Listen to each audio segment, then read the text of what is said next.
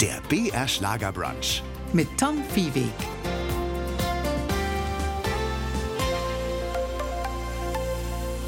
Grüß Sie. Mein heutiger Gast ist ein wahrer Wandler, aber auch Brückenbauer zwischen den Welten und den Kulturkreisen Europa und Afrika.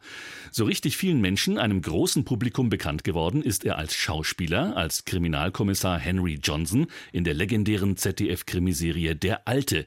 Damit war Charles M. Huber damals einer der nach wie vor nicht zahlreichen afrikanischstämmigen Seriendarsteller im deutschen Fernsehen. Denn der Schauspieler, Regisseur, Autor und zeitweilig sogar auch Politiker ist Niederbayer mit Leib und Seele, mit Wurzeln im Senegal in Westafrika. Herr Huber, was ist für Sie tatsächlich Heimat? Berlin, wo Sie aktuell leben, der Senegal, wo die väterliche Linie Ihrer Familie herstammt, oder doch Niederbayern? Naja, ich sag, die Heimat ist in erster Linie eigentlich das Biotop, das Kulturelle, wo man sich, ja, wo man die meiste Zeit verbracht hat oder die ersten Jahre seines Lebens verbracht hat. Natürlich war ich schon immer auch in Niederbayern ein bisschen Nomade. Ich war immer unterwegs im Dorf, war nie daheim. Und äh, so sehe ich mich auch jetzt noch. Ich bin interessiert, was auf der Welt geschieht. Ich glaube nur das, was ich selber sehe, höre oder spüre. Und insofern ja, treibt es mich immer wieder in die Welt hinaus. Aber ich sag, nun, bin nie dabei, habe auch einen senegalesischen Teil, den ich auch erst in Afrika so richtig selber kennengelernt habe, was an mir senegalesisch ist und was niederbayerisches. Aber ich sag's mal so, die Senegalesen ja, wie soll ich sagen, zwar optisch gibt es Unterschiede, aber, aber wenn Sie mit senegalesischen Leuten auf dem Land zusammenleben, ist das Land immer das Land.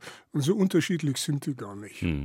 Auf die Antwort war ich schon gespannt, denn Charles Huber ist auch noch Botschafter, Botschafter Niederbayerns nämlich. Darüber werden wir vielleicht noch reden, aber zugleich bleibt er eben Weltbürger und er bleibt Schauspieler aktuell im Krimi aus Passau, der im Frühjahr nächsten Jahres in die ARD ins Fernsehen kommt. Servus, Herr Huber. Äh, servus, Meinand. Ja, ich sage, ich, äh, wenn Sie mir so viele Komplimente machen, ein markantes, telegenes Gesicht. Ich habe leider nicht die Veranlagung zum Rotwerden und es ist ja auch Rundfunk, ansonsten wäre ich wahrscheinlich rot geworden. Wir haben ja schon kurz gehört, was Sie alles gemacht haben, werden über einiges auch heute sprechen. Äh, Welchen Lebensentwurf leben Sie dann in Berlin? Sind Sie weiterhin hauptberuflich eigentlich Schauspieler oder doch jemand, der, wie ich sagte, auch Brücken baut zwischen Kontinenten? Also wir sagen es so, ich bin ja erstmal jetzt ein bisschen in der Ruhephase. Ich bin ja auch äh, jetzt ein halbes Jahr beschäftigt gewesen mit diesem Buch. Ja, das war auch ein bisschen Geistesarbeit, weil also nach der Hälfte da fragt man sich, entweder es geht gut oder es geht nichts mehr. und ich freue mich, dass es geklappt hat. Und, äh, Weltbühne Afrika heißt dieses Buch zwischen Politik und Schauspiel. Wir werden noch über Ihren Blick auf diesen Kontinent, auf seine Verbündeten und auf die wachsende Souveränität Afrikas werfen. Lassen Sie uns noch kurz beim Thema Freundschaft bleiben und bei dem Alten. Rolf Schimpf war ja der alte Kriminalhauptkommissar Leo Kress von Mitte der 80er bis 2006 und Ihre Rolle, der Kriminalkommissar Henry Johnson, quasi sein Co-Ermittler, sein Assistent, mit dem die Zuschauerquoten aber damals durchaus in die Höhe gegangen sind. Also Sie haben der Serie so im zweiten Drittel schon nochmal neue Zuschauer beschert, als Sie eingestiegen sind damals. Naja, zuerst war ja natürlich mal die Neugierde da. Sie hatten es vorher ja gerade erwähnt, es gab noch nicht so viele Leute meiner Couleur im deutschen Fernsehen. Das ist ein bisschen eine eingeschränkte Darstellung, weil es gab in ganz Europa und eigentlich fast weltweit nur in amerikanischen Produkten Seriendarsteller meiner Couleur mit African Descent, äh, afrikanischer Abstammung, wie man sagt. Und ja, also der Alte wurde dann mit meiner Mitwirkung in doppelt so viele Länder verkauft. Dann haben die Franzosen, die Engländer gesagt, Mensch, die Deutschen haben jetzt den Schwarzen und, und unsere Überseegebiete, Guadeloupe etc., Frankophonie, Afrika und auch das Anglophone, da sieht man nur noch Deutschland, ja, also Publicity und Promotion für den Standort Deutschland, dann nur noch deutsche Autos. Haben sie gesagt, na, jetzt müssen wir auch ein paar Schwarze in Serien einbinden. Und so, ich sag's einfach mal so, schwarzen europäischen Schauspieler. Die müssten eigentlich dem Helmut Ringelmann alle ein handgeschriebenen Danke schreiben. Dem Produzenten des, ist leider schon verstorben. des Films, genau, Ja, der ja. Filmreihe, muss man sagen. Ja, ja. Wenn man jetzt im Internet nachschaut, da äh, kann man auch inzwischen finden, was aus den einzelnen Personen in der Serie geworden ist. Ähm, bei vielen steht zum Beispiel, ähm, stirbt an einer Schussverletzung, wandert aus nach Italien oder einfach geht in den Ruhestand. Bei Ihnen, beim, beim Henry Johnson, steht da im Internet Verbleib unbekannt. Was ist aus dem geworden eigentlich? Der Henry Johnson, der ist dann äh, nach Äthiopien gegangen, hat erst in Klinik unter Palmen mitgespielt, drei Episoden, und dann hat er gesagt, nun, er geht mal nach Äthiopien. Ich sage, für mich war das Afrika-Thema war immer ein wichtiges Thema, weil ich denke, dass man muss in der Außenpolitik oder auch im Weltgeschehen vorausdenken. Und ich habe immer gesehen, dass Deutschland, die Politik, Afrika nicht auf dem Schirm hatte, die Gesellschaft ein Zerrbild von afrikanischen Menschen hatte. Da, wenn man so eine besondere Perspektive hat, dann lässt einen dieses Thema auch nicht los. Auf der einen Seite und auf der anderen Seite, wenn diese verzerrten Darstellungen äh, zu offensichtlich sind, muss man, und so sah ich mich auch, als Korrektiv fungieren, wenn man die Möglichkeit hat, die Öffentlichkeit zu erreichen. Also es lag immer in meiner Verantwortung auch, wenn es, ich sage es einfach mal so, zu einem Ereignis äh, kam oder auch zu einer Kommunikation, die nicht zu dem äh, Typ von Afrikaner passt, wie er wirklich ist, sondern wie er in der Kolonialzeit dargestellt wurde und noch sich übertragen hat in die heutige Zeit. Habe ich gesagt, äh, also ich kenne solche Schwarze nicht, die nicht zwei mal zwei zusammenzählen können. Mein Onkel war Staatspräsident vom Senegal und nicht nur das, er war Professor für Latein und Griechisch an der Sorbonne, hat den Friedenspreis des Buchhandels 1968 in Frankfurt bekommen und hatte noch einige äh, auch äh, Intellektuelle und Literaten in meiner Familie und habe Schwarze eigentlich so nicht kennengelernt, wie die Narrative, die Darstellung äh, der Schwarzen auch Afrikas so gang und gäbe war. Sie hören den BR Schlager Brunch und heute ist der Schauspieler, der Autor, Drehbuchautor, Regisseur, aber auch zeitweilig Politiker, war er auch noch, werden wir drüber sprechen, Charles M. Huber zu Gast. Wir haben über seinen großen Erfolg im Fernsehen gesprochen, über seine Rolle des Kriminalkommissars Henry Johnson aus dem Alten. Der Chef als Ermittler in der Serie, Herr Huber, das war Rolf Schimpf. Wir haben ihn heute schon erwähnt. Ein biblisches Alter hat er erreicht. Ich glaube, er wird jetzt nur 99 Jahre alt. Er ist ja vor 13 Jahren mit seiner Frau damals, der Schauspielerin Ilse Zielsdorf, in dieses Seniorenwohnstift bei München gezogen. Ist so eine Entscheidung aus Ihrer Sicht ähm, mutig, dass man sagt, jetzt ist die Zeit, ich mache das lieber selbstbestimmt und ziehe mich zurück und gebe privates Leben auf und gehe in ein solches Seniorenheim? Ich glaube, für mich ist es keine Option. Man soll nie, nie sagen, aber ich sage, ich bin, glaube ich, noch nicht in dem körperlichen oder geistigen Zustand, dass ich mir Sorgen machen müsste. äh, und es gibt noch viel zu tun, sage ich. Es gibt noch einiges zu erleben, natürlich ein bisschen unter ruhigeren Gesichtspunkten. Ich, ich war ja auch im Senegal jetzt vier Jahre, sehr heiß, als Berater von Macky Sall, dem noch Präsidenten des Landes. Alles sehr spannend. Ich brauche ein bisschen Suspense in meinem Leben. Ansonsten werde ich alt. Spannung, aber eben Ja. Resilienz, Stärke und Mut haben wir schon angesprochen. Das M in Ihrem Namen steht für Muhammad Ali, das wissen Ihre Fans schon länger, die große Ja. Boxlegende, ein, ein herausragender Sportathlet, dreimal Weltmeister. Ihr großes Vorbild in einer Zeit, in der man als ja, junger Mensch nach seiner Identität sucht und insbesondere Sie hatten ja damals auch mehrere Identitäten, die Sie erforschen wollten. Naja, also ich denke, dass es wichtig war für mich, meinen Vater kennenzulernen. Das ist die eine Seite. Auf der anderen Seite war meine Identität, solange ich in Niederbayern war, abgedeckt. Ich war, ich habe das in meinem ersten Buch geschrieben, ein Niederbayer ohne Wenn und Aber. Aber dann kam natürlich das politische Interesse. Es war die 68er Bewegung. Ich war auf dem Gymnasium, die Abiturienten haben mir Namen genannt von äh, schwarzen Bürgerrechtlern, dann natürlich Muhammad Ali als die stärkste Stimme neben Martin Luther King in den Kampf um die Bürgerrechte schwarzer Menschen und Afroamerikanern. Und das war natürlich ein Thema, das war virulent generell in den intellektuellen und akademischen oder auch in Hochschulkreisen. Dann äh, Vietnam, Proteste gegen Vietnam. Es war eine andere Zeit und da war ich natürlich involviert. Ja, und es war natürlich meine Interessenslage. Mhm. Eine ganz andere Zeit. Also weniger an irgendwelchen Computern rumspielen. Man musste um auch Aufmerksamkeit beim weiblichen Geschlecht erwecken zu können, musste man auch intellektuell ein bisschen Freud, Jung, äh, Hölderlin und Schopenhauer aufwarten können. Ja. Also Sie hatten früh schon Interesse am Weltgeschehen. Sie sind 1956 geboren. Sie haben es schon angeschnitten. Ihr Vater Jean-Pierre Fay, ein senegalesischer Diplomat, der allerdings fließend Deutsch sprach, und ihre Mutter Olga Huber.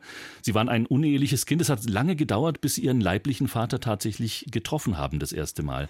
Ähm, haben Sie inzwischen mit ihm vor seinem Tod noch ein, ein gutes Verhältnis aufbauen können? Ah, ja, ja, wir hatten ein gutes Verhältnis. Wenn ein Vater so lange fehlt oder nicht präsent ist, ich meine, Sie hatten einen Stiefvater, das ist aber nicht das Gleiche. Mein Stiefvater hatte doch also die ersten Jahre hinweg für mich äh, ja eine Funktion, eine väterliche Funktion, auch eine Beschützerfunktion, aber Mei, er war halt so anders als wir, sage ich mal so. Mhm. so wie, er war halt ein Ostpreuße und ich war halt ein Bayer. Ja. Und das war, wie er das erste Mal nach Niederbayern kam, wollte, er sagte, ja, gib mir deine Hand, wollte er Händchen halten, mit mir durch den Ort genommen. Na, erst auf. Erstens mal, Niederbayern Landbauer hält nicht Händchen. Mhm. Ja, und zweitens mal, Du bist verhaltensauffällig, allein durch den Dialekt. Ja. Du bist ja ein Fremder, ja. Es ist, äh, wie soll ich sagen, fast ein Paradoxon, ja. ja. Der, der am fremdesten aussieht, aber integriert ist in dieses dörfliche niederbayerische Biotop, sagt, oh, geht doch nicht, ich will da gar nicht neben den gehen, weil das ist ein Fremder, der mhm. redet anders, ja. Andere Sprache fast. Naja in München geboren, aber Herr Huber als Münchner, da waren Sie nur 14 Tage in der Hauptstadt, dann wurden Sie sozusagen expediert nach Großkölnbach, keine Metropole, aber doch ein sehr, sehr schönes niederbayerisches Dorf. Da war das wahrscheinlich schon ein Novum, ein schwarzer Huber zu sein und nicht Erwin mit Vornamen äh, zu heißen. Anfänglich ja, aber meine Familie hat ja einen niederbayerischen Hintergrund. Und wenn sie dann da aufwachsen, irgendwann gehören sie einfach dazu. Hm. Das war's für mich. Für mich gab es keine andere Welt als die. Und wie ich zurück nach München musste, das war ein Kulturschock, weg von der Oma, weg von meinen Freunden. Hm. Bei der Oma sind Sie aufgewachsen in Niederbayern? Aufgewachsen, ja, ja. Da wurden Sie, und das schreiben Sie auch in Ihrem ersten Buch, in Ihrer Autobiografie, Sie wurden äh, zunächst mal regelrecht besichtigt, also fotografiert. Da kamen die Leute zusammen. Viele hatten noch nie einen dunkelhäutigen äh, kleinen Jungen gesehen. Das war Neugierde, aber die Leute haben sie nicht bewertet nach ihrer Hautfarbe. Nein, überhaupt nicht. Die mochten mich. Mhm. Die sind ja alle gekommen, nicht weil sie irgendwie Monster sehen wollten, sondern sie wollten dann, ich möchte jetzt das Wort nicht aussprechen, also das M-Baby sehen. Mhm. Und äh, das war ja äh, nett gemeint. Also, Sie haben mal ja. gesagt, im ländlichen Bayern, da sind Sie entweder ganz dabei oder Sie können gleich wieder gehen. Ich kann gleich wieder abhauen aus Bayern.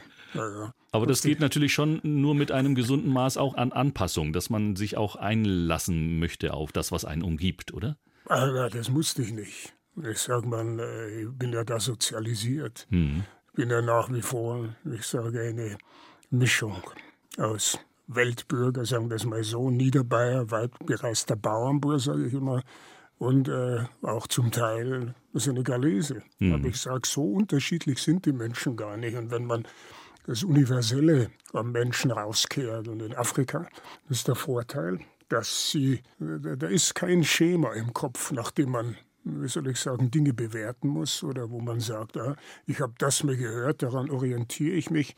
Der Afrikaner bewertet das, was er spürt, sieht und äh, weniger das, was er hört. Also mhm. die, Leute glauben nicht, wenn man sagt, ah, er erzählt jetzt was, ich komme als Politiker und bringt er da ganz was Tolles oder äh, so. Das schaut er den an und sieht, wie der Mensch ist Menschenkenntnis, das haben aber die Niederbayern auch. Mhm. Also diesen gesunden Menschenverstand, sagen wir es einfach mal so. Die Familie ihrer Mutter, ihrer weißen Mutter, war ja auch alt eingesessen dort in Niederbayern, in diesem Ort. Das hat vielleicht auch geholfen. Und die Oma, Maria Huber, die war in vielerlei Hinsicht ein Vorbild für sie. Wozu hat sie sie inspiriert? Meine Oma war klug. Ich konnte mit fünf lesen, schreiben, rechnen perfekt. War oft ein bisschen Störfaktor durfte dann spazieren gehen. So. Aber Sie haben keine Klasse übersprungen. Sollte ich. Sollte, ja. Also ja, ja. hochbegabt quasi durch, ja, äh, durch die Oma-Erziehung.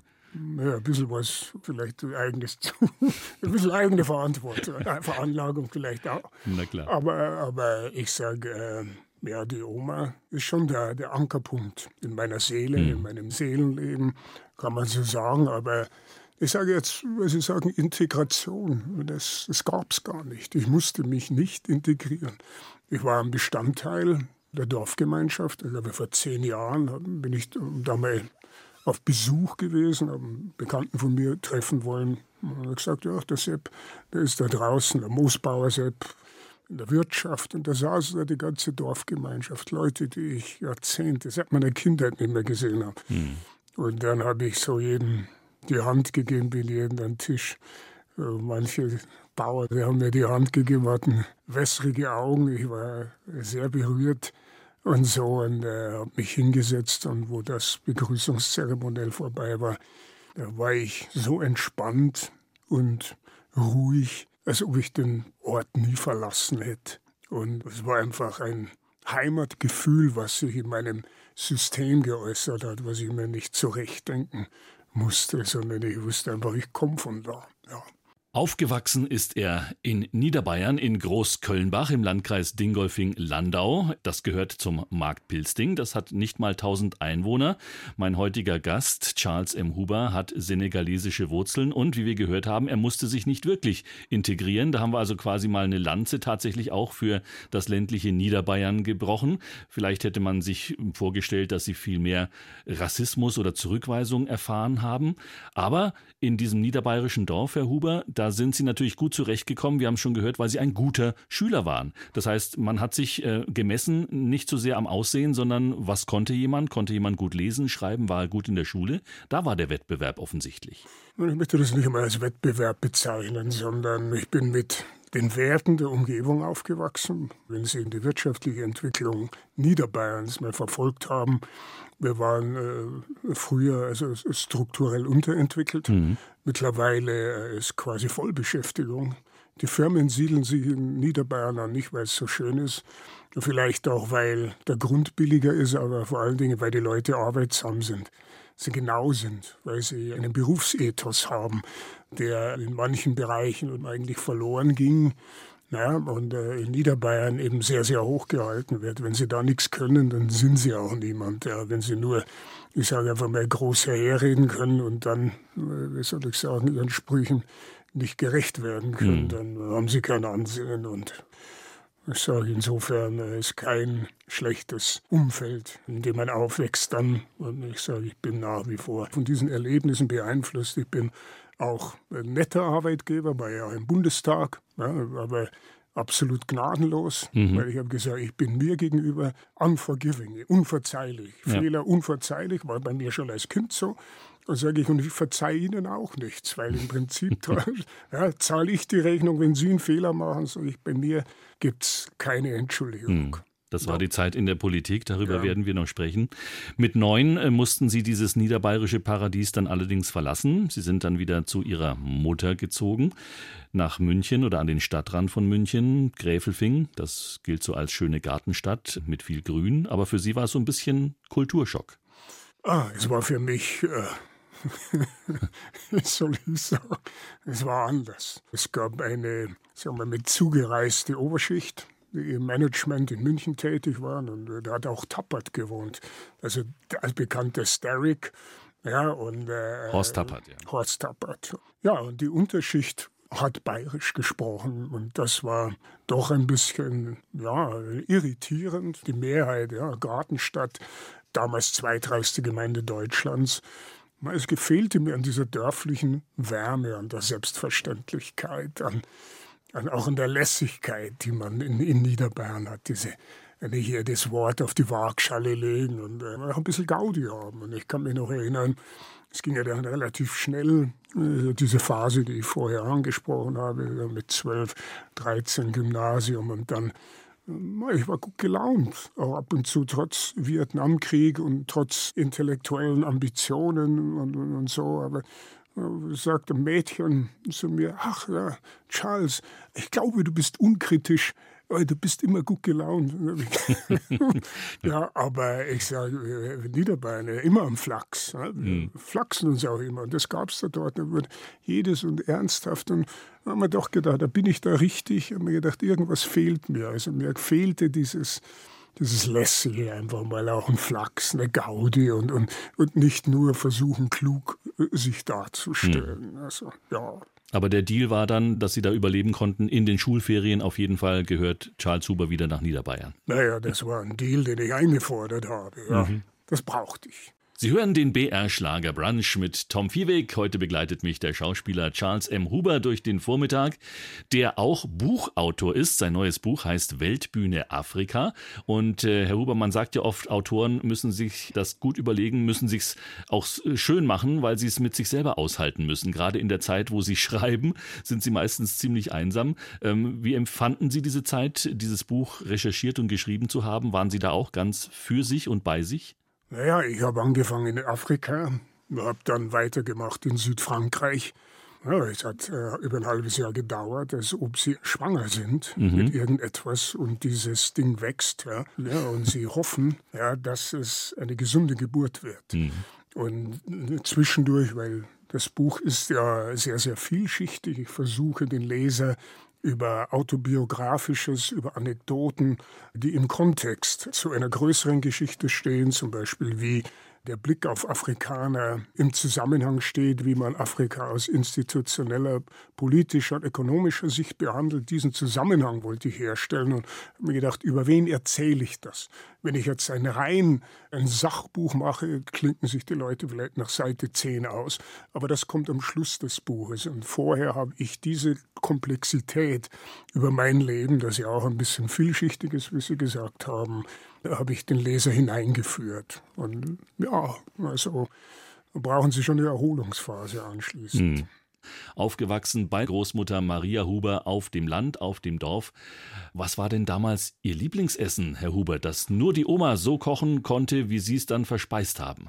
Rippel mit Erdäpfeln. Rippel, das heißt also Rippchen mit Kartoffelrädern. So könnte man es ins ja, Deutsche übersetzen. Die werden, um es mal kurz hier für ein paar kulinarisch Interessierte zu sagen, einfach Kartoffeln in Scheiben schneiden, unten Zwiebel, Karotten rein mit Majoran, ein bisschen würzen, Fleisch mit Kümmelpfeffer und Salz, dann mit Brühe übergießen, dass die Kartoffeln eingedeckt sind und bei 200 Grad eine Stunde in das Backrohr. Dazu Semmelknödel, sie haben dann eine klare, eine weiße Soße, die sehr schmackhaft ist und äh, das Beste überhaupt. Es geht auf Mittag zu in Bayern. Noch bis um 12 unterhalten wir uns Charles M. Huber heute im BR Schlager Brunch. Und wenn Sie weiter zuhören, verpassen Sie nichts. Sie hören den BR Schlager Brunch und mein heutiger Gast, Charles M. Huber, war der erste schwarze Junge auf dem Land in Niederbayern, der erste afrikanischstämmige Seriendarsteller außerhalb der USA. Darüber haben wir schon kurz gesprochen. Er war erster Bundestagsabgeordneter mit afrikanischen Wurzeln für die CDU. Wobei, interessanterweise, Herr Huber, Sie hatten damals auch einen SPD-Kollegen, den Karamba Jabi. Der ist quasi zeitgleich mit Ihnen in den Bundestag gewählt worden. Aus welchen Gründen immer? der kam auch nicht aus dem Senegal, glaube ich, sondern. Der kommt aus dem Senegal. Der kommt auch aus dem Senegal, okay. Ja, das ist ein Plagiat. Aber nee, es war so, ich war ja am Anfang für die CSU angetreten mhm. und das hat bundesweit Wellen geschlagen, weil er auch Herr Stoiber, der kam mir mit der Idee mal bei Maybrit Illner, da ging es um die Wahl von Barack Obama, beziehungsweise um die Präsidentschaftswahl mit Barack Obama. Mhm. Beeindruckend in seiner Argumentation hat äh, Herr Stoiber gesagt, Huber, Sie müssten für uns in den Bundestag. Da habe ich gesagt, naja, das entscheiden die nicht ich, das entscheiden Leute wie Sie. Hm. Na, irgendwie kam jemand von einem kleinen Ortsverband auf die Idee, der kleinste Ortsverband, das war äh, München Mitte. Und dann wusste ich natürlich, dass ich da mit zwei Delegiertenstimmen. Da hätten Sie keine Chance gehabt. Keine Chance gehabt. Hm. Da habe ich gedacht, ich lasse mich jetzt nicht verbrennen und habe mich bei der CDU gemeldet, habe ja mal ein paar Werbefilme gemacht für die Bundestagswahl, ich glaube es war 2005 und fürs Internet, wir kamen ganz gut an und haben mir gedacht, ich nehme mal Kontakt auf und mhm. dann kam ich nach Darmstadt. In Bayern noch, das war relativ früh, waren Sie schon mal Mitglied einer Partei. Sie waren SPD-Mitglied. Dann hatten Sie sich also der CSU angenähert und dann gab es einen Namensvetter.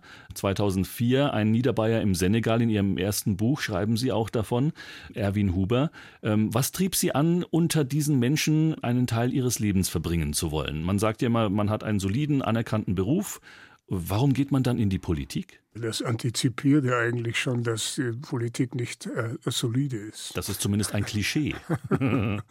Aber nein, also es ist so, als Schauspieler Sachen, wie soll ich sagen, in die Wege geleitet. Ich glaube, nun gut, ich habe äh, vielleicht der deutschen Gesellschaft und nicht bloß der deutschen, der europäischen und auch mal ein anderes Bild eines Schwarzen geliefert. Mhm. Auf der einen Seite, nicht? Weil ich bin jetzt nicht in gebückter Haltung als Drogendealer oder irgendetwas äh, über die Mattscheibe gelaufen, sondern als als Kommissar, weil er auch noch einen bayerischen Sprachduktus hatte und vielleicht auch noch ein bisschen die niederbayerische Lässigkeit gemischt mit der afrikanischen. Das war schon mal relativ untypisch, aber in der Politik, äh, wie soll ich sagen, dadurch, dass ich doch so ein breites Erlebnisspektrum hatte.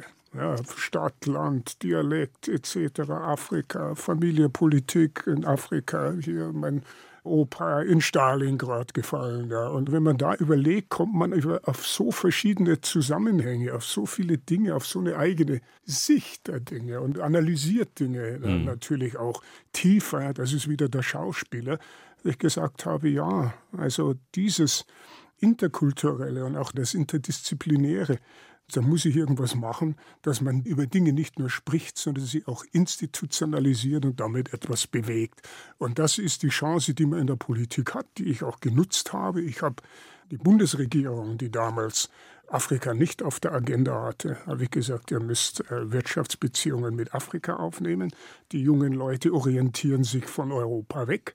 Die haben keine Arbeit da unten. Ihr könnt nicht nur Brunnen bohren da unten, sondern ihr müsst Afrika als ernstzunehmenden Wirtschaftspartner betrachten. Und das hat dann die Kanzlerin persönlich angegangen.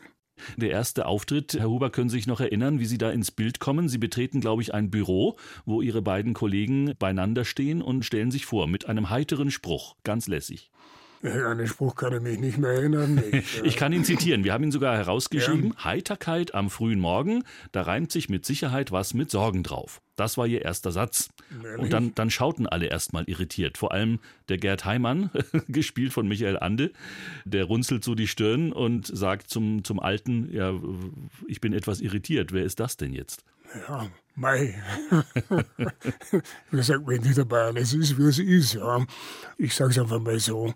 Leute, wenn sie sagen, ja, Farbe ins Spiel, ein blöder Ausdruck, aber die Farbe muss ja nicht die Hautfarbe sein, sondern sie, sie können eine andere Farbe durch eine andere Charakterisierung. Sie haben Absolut. Die Möglichkeit. Da ist auch Coolness eingezogen. Der zweite Satz, den Sie nämlich sagen, ist, Sie stellen sich vor, Johnson, Henry Johnson. Das mhm. klingt wie Bond. James Bond. Bond.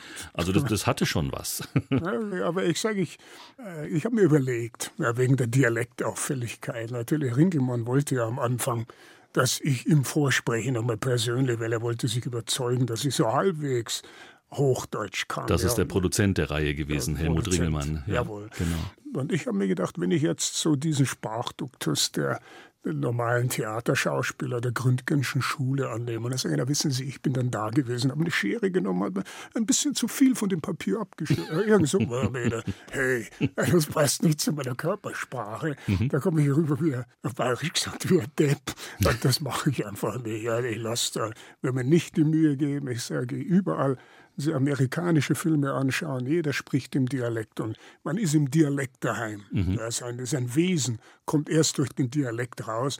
Dialekt ist immer eine Selbsterfahrung. Man weiß viel mehr, wer man ist, wenn man Dialekt spricht, wie man fühlt und wie man die Welt sieht. Und das Interessante ist ja auch, wir Deutschen synchronisieren ja gerne alles, was aus dem Ausland kommt, damit wir es besser verstehen, sei es im Kino oder im Fernsehen.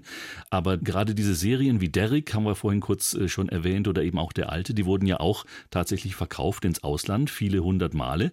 Und man kennt sie in dieser Rolle tatsächlich auch im Senegal. Ja, in über 120 Ländern, in afrikanischen oder in der Frankophonie hieß die Serie Le Renard. Man äh, kannte das auch in Togo, in Kamerun, mhm. in Frankreich lief die Serie mit sehr viel Erfolg. Mhm. Ja, da bin ich auch mal hier von der Polizei nicht kontrolliert worden, sondern also Polizei, die sind doch der von Le Renard. Habe ich gesagt, ja, da würden Sie uns gefallen tun. Also, ich komme drauf an. So, ich gehe nicht für Sie ins Gefängnis. er sagte, nee, können, würden Sie äh, bei uns auf die Wache kommen? Also, ja, kein Problem. Da bin ich mit denen auf die Wache gefahren. Ich habe eine Tasse Kaffee mit denen getrunken und bin wieder Richtung München gefahren. Mhm. Ja, ja. Als Sie damals sozusagen als Protagonist ähm, mit dunkler Hautfarbe im deutschen Fernsehen aufgetaucht sind, welches Bild hatten Sie damals selber von Afrika? Waren Sie überhaupt da schon auf dem Kontinent mal gewesen zu der Zeit? Ja, da bin ich gewesen. Und äh, ich sage es einfach mal so. Ich habe mir gedacht, Mensch, ihr dürftet eigentlich, ich sehe, ihr seid kluge Menschen, ihr seid euch dessen nicht bewusst, ihr dürftet mehr Selbstbewusstsein haben. Ich kann sagen, dass ich als als Niederbayer mit dem niederbayerischen Selbstbewusstsein Afrika und meine Hautfarbe vertreten habe. Und das ist das, was jetzt langsam eintritt, dass die Afrikaner, die eigentlich immer aufgrund der Propaganda und wie man es ihnen eingeredet hat, ein bisschen an Selbstwertgefühl gemangelt und es hat sich stark verändert und äh, das hat sich auch in der Politik manifestiert, mhm. aber ich hatte da irgendwie nie ein Problem. Rührt sicher von meinem, wie soll ich sagen, von den ersten äh, Lebensjahren, die ich in Niederbayern hatte. Ich sage, ich bin auch Niederbayer, kann man nicht äh, U für ein I vormachen oder mich auch nicht sehr leicht beeindrucken, egal in welcher Form. Das ist auch ein Teil meines Wesens. Das kommt jetzt nicht von, vom Mond oder irgendwo angelesen, sondern das ist ein Teil des Selbstverständnisses. Und das ist es. Mhm. Das genetisch, Sozialisierung oder was auch immer ist, das ist mir vollkommen wurscht. Das ist, wie es ist, sagt man. Herr Huber, Sie haben vier leibliche Kinder, aber Sie haben noch sehr viel andere Kinder, wenn man so sagen kann, Schulkinder in Afrika, in Senegal. Ja, wir sind aber nicht alle meine. Ja. aber Sie profitieren von Ihrer Initiative, denn Senegal ist eine kinderreiche Gesellschaft. Die Menschen wollen auch, dass ihre Kinder sich bilden können und das haben Sie zumindest vielen Familien dort erleichtert. Das, ich habe ein großes Haus, ich hatte zwei Terrassen und da habe ich einmal zwei Lehrer bezahlt und habe 70 Kinder in den zwei Terrassen unterrichtet und zwar diejenigen, die in den Schuleingang, also den Eingang in das Bildungswesen versäumt haben. Und zum anderen die, die einfach neugierig waren. Die jüngste war vier, das war auch die klügste, die da war, kann ich mich noch erinnern, und haben nach den eineinhalb Jahren ein besseres Bildungsniveau gehabt. Dadurch, dass die Klasse nicht 90, sondern 35 Schüler hatte, mhm. als sechs Jahre auf der normalen Hauptschule. Und ja, das hat mich inspiriert mit meinem kleinen Verein. Haben wir dann eine Schule gebaut für 1000 Kinder, zweimal 500 in zwei Schichten. Eine Grundschule? Eine, ein Gymnasium. Mhm. Aber ja. man muss sich natürlich auch kümmern. Also was passiert, wenn der Initiator dann nicht mehr ganz so präsent ist? Gibt es die Schule in dem Zustand heute noch? Ja, ja, die gibt es, aber ich habe die dem Staat übergeben. Ich habe zwar einen Verein gehabt, aber ich habe zum Schluss sehr, sehr viele Gelder aus meiner eigenen Tasche, glaube ich, 30.000 noch dazu gezahlt und, und auch immer sammeln gegangen. Und dazu hatte ich dann auch keine Zeit mehr. Das habe ich dem Staat übergeben. Und die Schule gibt es in Bur. Ja, also ich freue mich, ich besuche die auch ab und zu. Habe da selber auch mitgearbeitet, wenn ich auch in meiner Pause, in meiner Zeit als Abgeordneter und äh, bin dann da hingefahren und da haben die Leute geschaut und gesagt, das kann nicht der Deputé, der Abgeordnete Huber sein, weil ein Abgeordneter, der schwingt nicht irgendwie den Hammer und läuft mit der Wasserwaage und mit Malerpinsel rum oder irgendetwas. Aber ich bin so aufgewachsen, mir ist das eigentlich, eigentlich immer relativ wurscht, was dann hm. die Leute denken, solange ich nichts mache, was anderen wehtut. Sie sind einige Jahre in den Senegal gegangen, nach Afrika tatsächlich, back to the roots, aber Sie sind wieder zurückgekommen. War das der Grund auch tatsächlich, dass Sie äh, eben kein Afrikaner sind, obwohl Sie afrikanische Wurzeln haben und sich in Deutschland, in Bayern lieber wohlfühlen? Eher im Gegenteil. Ich spreche mittlerweile auch Wolof. Das ist die Sprache im Senegal? Die Sprache im Senegal. Ich bin mit den Afrikanern, habe mit den Afrikanern gelebt. Ich war Berater des Präsidenten Macky Sall. Mhm. Aber habe gesagt, ich möchte nur Sie beraten und nicht die Regierung. Und das können wir auch so handhaben, dass ich das von zu Hause mache. Ab und zu komme ich vorbei. Mir war es wichtig, auch durch das Land zu fahren, das Land zu erleben, zu sehen, wo man Dinge ansiedeln kann, Logistikkonzepte, Tourismuskonzepte für die Landwirtschaft und Energiekonzepte. Und das war so meine Betätigung. Und ich sage, wenn man in Afrika lebt, dass die Kommunikation ist anders. Das sind nicht Worte, sondern es ist fast ein bisschen Magic. Es ist äh, energetisch. Der eine weiß, was der andere denkt, fühlt. Er, denn wenn der eine schaut, dann stellt ihm der andere irgendetwas hin. Also das ist so ein Zusammengehörigkeitsgefühl, das äh, eigentlich schon auf der Gefühlsebene ist. Da muss man keine Worte finden. Und hm. man wird dann auch ganz ruhig. Das ist eine ganz ruhige Atmosphäre. Und man tritt den Menschen nicht permanent auf die Füße, weil man glaubt, dass man die Wahrheit oder ganz besonders schlau ist, sondern man ist sehr höflich, sehr feinsinnig. Und ich sage, aus diesem Wissen heraus und aus diesem Erlebnis, das ich auch schon hatte, das war einfach ein Bestandteil ja, meiner Diplomatie, ja, die mich auch erfolgreich und auch sehr akzeptiert über die afrikanische Diplomatie hinaus gemacht hat, weil es eben keine brüske Präsentation von Problemen war, sondern einfach immer, wie man sagt, in einer angenehmen, entspannten Atmosphäre gibt es auch bessere Lösungen, ja, als wenn man jemand die Bratpfanne auf den Kopf hat. Wir haben über die Autobiografie schon gesprochen. Jetzt ein politisches Sachbuch, so könnte man Weltbühne Afrika beschreiben. Können wir demnächst mehr vom Schriftsteller Charles Huber erwarten? Vielleicht Kurzgeschichten oder mal einen Roman? Die Kurzgeschichte ist keine Herausforderung. Also, also, also sie gut zu erzählen wie ein Georges Simenon, ein kolossal unterschätzter Autor. Ich mag den sehr gerne, mhm. wo man sagt, oh, das ist doch keine intellektuelle Herausforderung. Man muss nicht immer Marcel Proust lesen. Aber ich sage mal so, Sie haben es vorweggenommen, ja, ein Roman. Ich habe den schon skizziert. Ach was. Ja, ja, ja. Mhm. Ich bin da sehr triebhaft, wenn ich da mein Blut geleckt habe. Und ich habe die Idee eigentlich schon vor diesem Sachbuch gehabt, aber ich sage, die weltpolitischen Ereignisse haben mich genötigt, ein Sachbuch zu diesem Thema zu schreiben.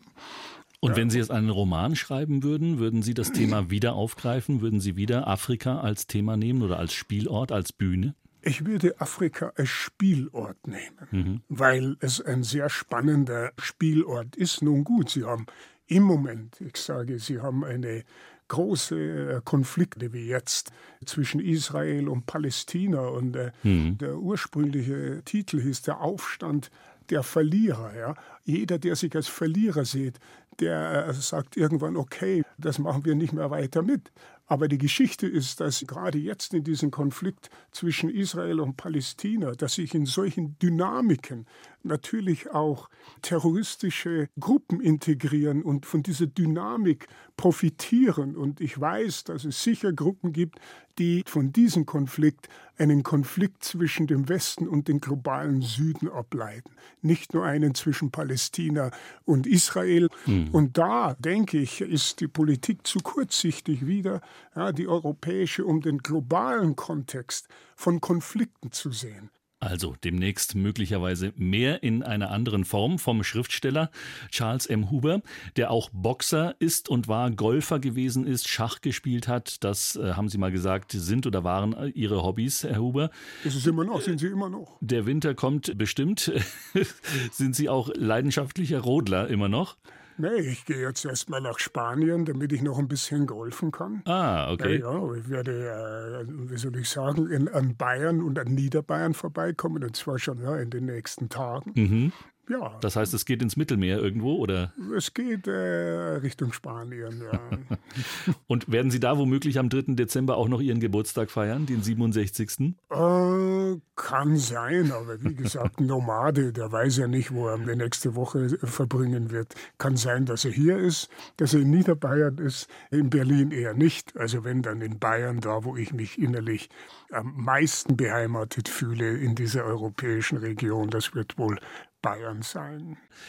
Herr Huber, ausgiebig Geburtstag feiern, haben wir schon gesagt. Was wäre vielleicht für Sie noch der große unerfüllte Traum, den Sie vielleicht in Niederbayern noch umsetzen wollen? Gibt es da was, was Sie sich aufgespart haben? Uh, der Schafkopfrunde. Mhm. Das haben wir mal gemacht. Und vielleicht lässt sich das wiederholen, wird das mal anregen. Schafkopfrunden und die Ringelstädter Arena vielleicht noch anschauen. Ringelstädter, ja, ja, alles. Da habe ich Fußballspielen gelernt, aber ist nichts geworden aus mir. Aber das Stadion gibt es unter Stadion diesem Namen. Er hat ja die Namenspatenschaft übernommen, das finde ja. ich sehr, sehr schön und äh, von daher ist dieses Dorf auch international bekannt, nicht nur durch Sie. Ja, ja, ja, das ist international, das lassen wir mal dahingestellt. Bei aller Vorliebe für alles, äh, super Typ ist, aber ich sage, wir kennen natürlich doch, ja, ja, im Senegal kennt man natürlich die Ringelstädter Arena auch. Charles M. Huber, ja. vielen Dank fürs hier gewesen sein. Gerne. BR Schlager. Der BR Schlager Brunch. Jeden Sonntag von 10 bis 12 Uhr auf BR Schlager.